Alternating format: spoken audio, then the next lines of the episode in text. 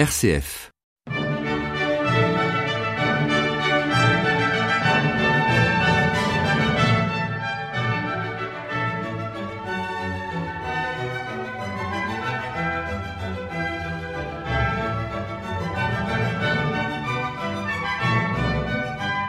Chers amis de RCF, heureux de vous retrouver pour cette émission de La Clé des Champs, onzième numéro consacré à l'Annonciation. Vous connaissez tous l'évangile de l'Annonciation. L'ange Gabriel fut envoyé par Dieu dans une ville de Galilée appelée Nazareth à une jeune fille, une vierge. Et donc euh, l'archange annonce que la vierge attendra un enfant. Cette fête est l'annonce de la maternité de la Vierge Marie par l'archange Gabriel. Elle est célébrée donc, je vous le disais, le 25 mars, soit juste neuf mois avant Noël. Elle est au centre du culte chrétien. En effet, c'est à ce moment-là que le divin s'incarne dans l'homme. L'ange annonce à Marie qu'elle portera en son sein un enfant tout en restant vierge. C'est la conception virginale de Marie. On rencontre d'autres annonciations miraculeuses, par exemple Sarah, l'épouse d'Abraham, dans le chapitre 18 de la Genèse, mais aussi Élisabeth, enceinte malgré son âge avancé, au chapitre 1 de chez Luc. L'Annonciation est un thème privilégié de l'art chrétien, particulièrement dans la peinture. Chez Fra Angelico, Léonard Vinci, Botticelli, le Caravage, mais aussi dans de nombreux vitraux. En musique, bien évidemment, on retrouve très souvent ce thème dans les motets Ave Maria, Je vous salue Marie. Pour commencer, je vous propose d'entendre le choral Wie schön leuchtet der Morgenstern, comme elle resplendit l'étoile du matin, pleine de grâce et de vérité, de la vérité du Seigneur, la douce racine de l'arbre de Jessé. C'est le BW 739. C'est une œuvre pour orgue de la jeunesse. L'authenticité a même été suspectée. Mais elle témoigne d'une réelle personnalité. Date de l'époque de Mühlhausen. C'est un des premiers postes de Jean-Sébastien Bach. Et c'est un choral fantaisie en trois parties. Sur le choral de Philippe Nicolai, publié en 1599, une vieille mélodie strasbourgeoise. Trois parties dans ce choral. D'abord un choral figuré en trio, c'est-à-dire la mélodie du choral bénéficie d'ajouts importants de contrepoint en imitation. Puis une deuxième partie toujours en trio, mais un choral continu commenté. La mélodie est à la pédale, donc le jeu qui se joue avec les pieds, et le commentaire en imitation en gamme montante et descendante sur les claviers de l'orgue. La troisième partie est une sorte de carillon joyeux et triomphal. Le chant passe du soprano à la basse pour souligner le texte grand et digne de louange, riche en dons, élevé et magnifiquement comblé. Écoutons Bernard Faucroul sur l'orgue Stidger de l'église de Hambourg. Cet orgue a une particularité, c'est que les têtes des tyrans des registres, monde, prestante, troublette, trompette, etc., tous ces registres étaient faits, représentaient des têtes de personnages, probablement les donateurs.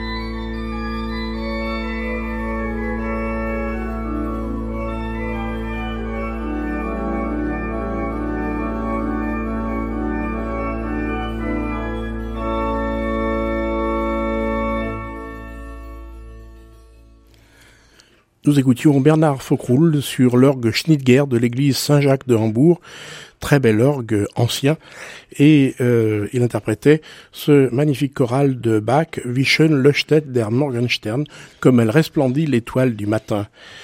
Pour continuer cette émission consacrée à l'Annonciation, évidemment, il est important de faire entendre l'antienne grégorienne de l'Ave Maria. Il y a plusieurs antiennes. Il y en a une très grande, très développée, celle qu'on va entendre. Puis il y en a une petite simple que l'on connaît, tout le monde connaît. Mais voici la grande antienne dont le sens est Je vous salue Marie, pleine de grâce, le Seigneur est avec vous. Vous êtes bénie entre toutes les femmes et Jésus, le fruit de vos entrailles, est béni. Écoutons donc euh, cette antienne. C'est l'offertoire du quatrième dimanche de l'Avent. Très belle pièce grégorienne du huitième ton, magnifiquement chantée par la Scola Cantorum Misericordes Christi sous la direction de Piotr Kavoski.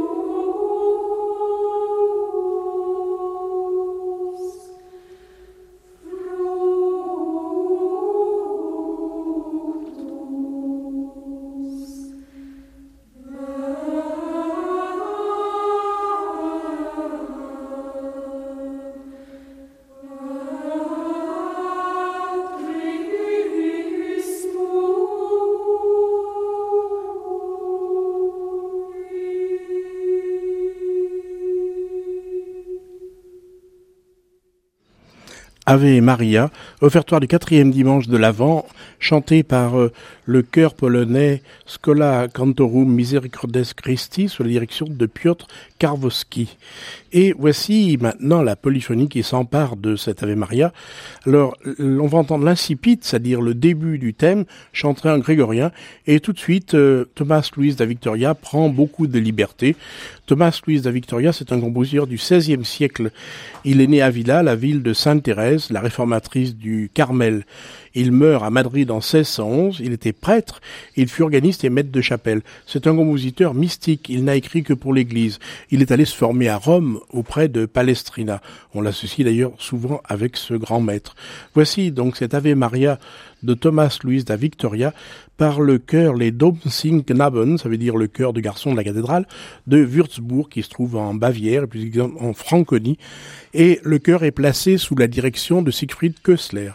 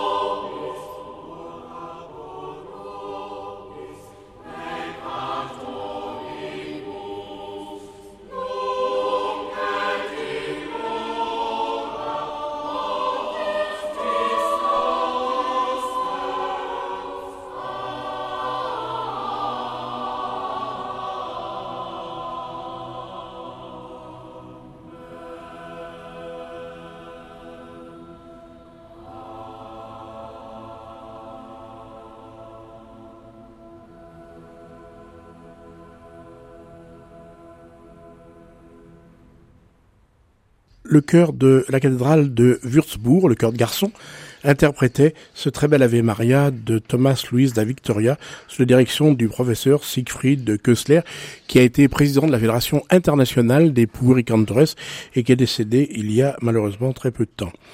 Voici un autre Ave Maria. Je vous ai dit, ce texte a inspiré de nombreux compositeurs, d'ailleurs comme des peintures. Vous connaissez tous la, fameuse peinture de Fra Angelico, j'en ai parlé au début, de l'Ave Maria, de la salutation de l'ange. Et euh, Raphaël, beaucoup, beaucoup de compositeurs se sont penchés sur ce passage. Euh, mais voici ici une version un peu différente. En effet, c'est Guillaume Bousignac qui écrit un Ave Maria, mais ce n'est pas tout à fait l'Ave Maria. Il prend le début du texte Ave Maria Grazia Plena, mais il s'en libère tout de suite. Et il a écrit, Guillaume de ce qu'on appelle des scènes sacrées sur des thèmes très particuliers comme Noël, comme la Vierge Marie, et il se libère de ce texte pour donner une sorte d'interprétation. Guillaume Bousignac est né euh, dans le Languedoc et on le retrouve ensuite aux cathédrales de Grenoble, Rodez, Tours. On ne connaît qu'un seul volume de motets conservé à la Bibliothèque nationale, mais ces motets sont originaux et extrêmement intéressants et il leur a donné le titre justement de scène sacrée, ce qui nous fait penser que ça devait être donné dans un cadre un peu différent de la liturgie habituelle. Cet Ave Maria fait dialoguer l'ange et Marie. L'ange est symbolisé par un soprano solo et les sentiments de Marie face euh, à ce que lui annonce l'ange, eh bien c'est le chœur à quatre voix qui intervient. Une très très belle œuvre chantée ici par les petits chanteurs de Chaillot sous la direction de Roger Thiraud.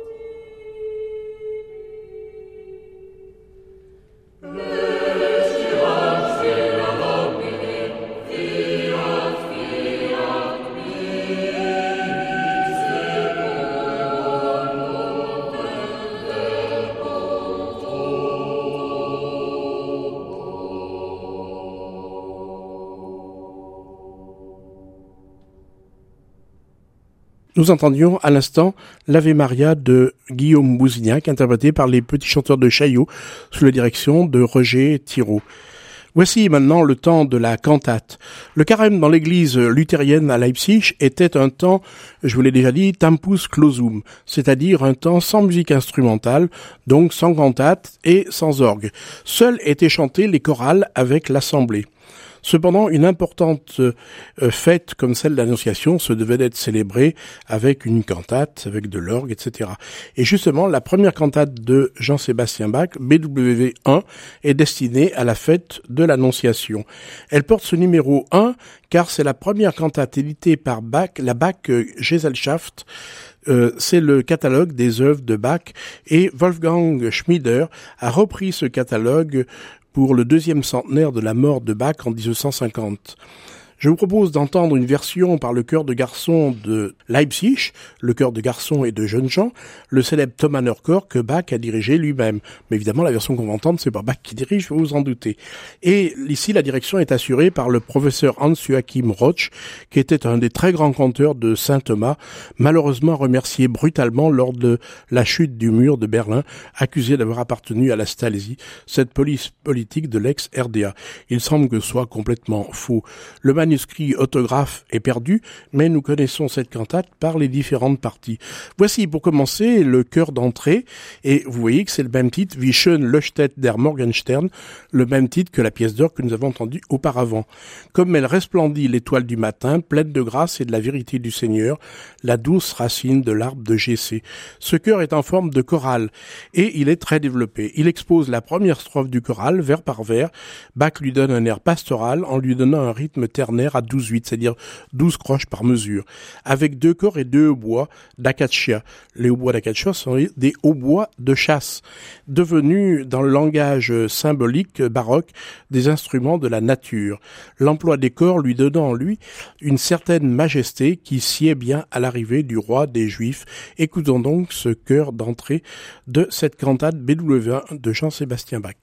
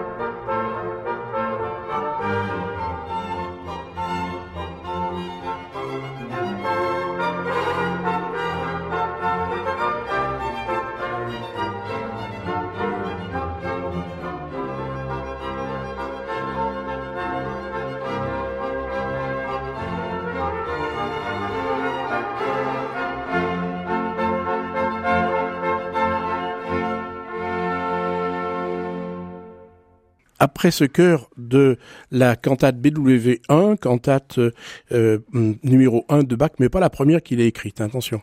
Et euh, c'était le chœur d'entrée interprété par le chœur de Leipzig. Voici maintenant pour poursuivre euh, une autre pièce qui est un récitatif de ténor. Toi, véritable fils de Dieu et de Marie, toi le roi des élus, qu'elle nous est douce cette parole de vie que Gabriel dans la joie promit à Bethléem.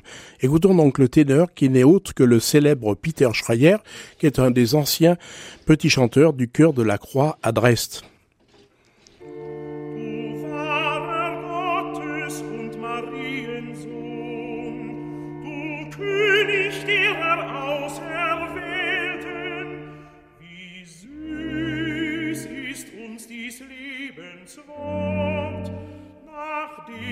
Ersten Väter schon so ja als Tage zählten.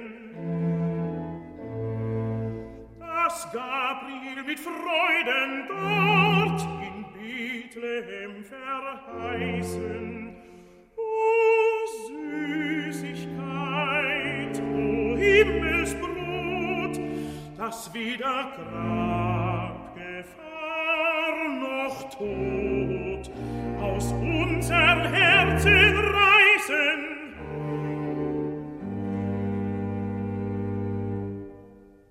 Nous écoutions donc ce récitatif de ténor avec Peter Schreier, l'un des grands ténors euh, de spécialistes donc de Bach. Voici maintenant l'aria dédiée au soprano. Emplissez aux divines flammes célestes la poitrine du croyant qu'il vous désire.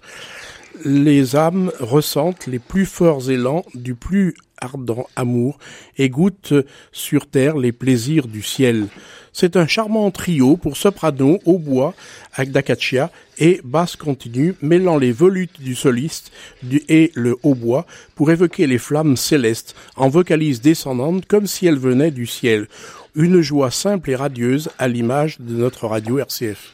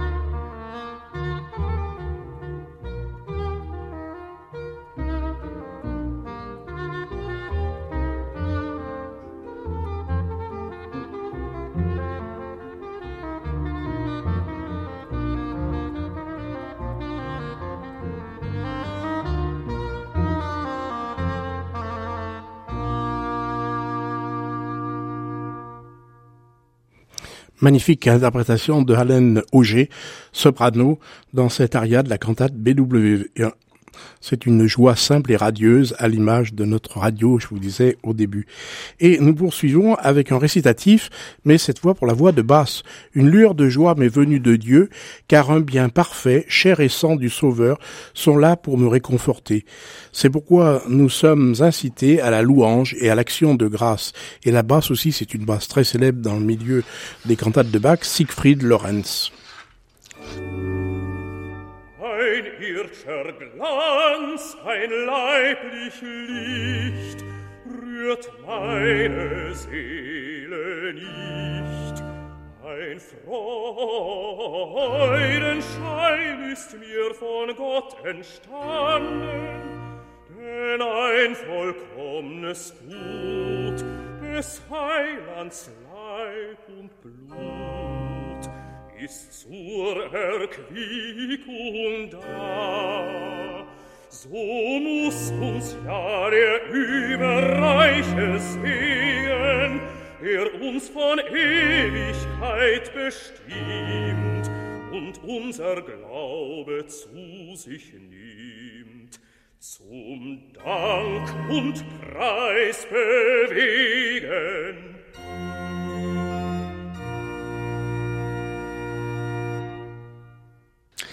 Après cet aria de basse, ce récitatif plutôt de basse, voici l'aria de ténor très imposant avec la participation de toutes les cordes, soit six voix, sans instrument avant, comme y invite le texte. Notre bouche et les sons des instruments à cordes font toujours préparer louanges et offrandes. Le cœur et l'âme sont exaltés par le chant de la vie durant, grand roi pour te louer. Cet aria est chanté ici à nouveau par Peter Schreier.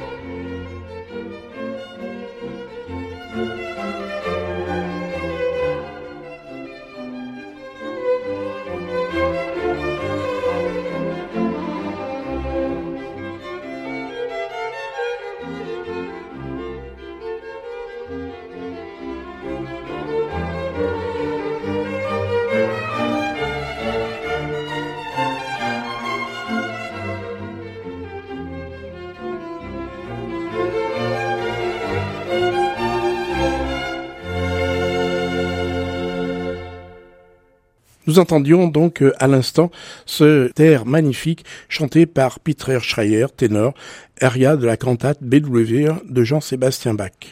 Enfin, voici le traditionnel choral final, la dernière strophe du cantique de Nicolai, qui est chanté en harmonisation homophone, c'est-à-dire toutes les voix chantent le même texte en même temps. Les fidèles connaissaient la mélodie, déjà entendue au premier numéro de la cantate. Souvent Bach d'ailleurs garde la première et la dernière strophe, une au début, une à la fin de la cantate. Cette, euh, euh, ce cantique comprend sept strophes dont la musique et les paroles, d'après Saint Bernard, sont de Philippe Nicolai, qui a utilisé une vieille mélodie strasbourgeoise publiée en 1599. Écoutons donc ce choral chanté par le chœur de Saint Thomas, le Neue Bachisches Collegium Musicum, sous la direction du professeur Hans Joachim Roch.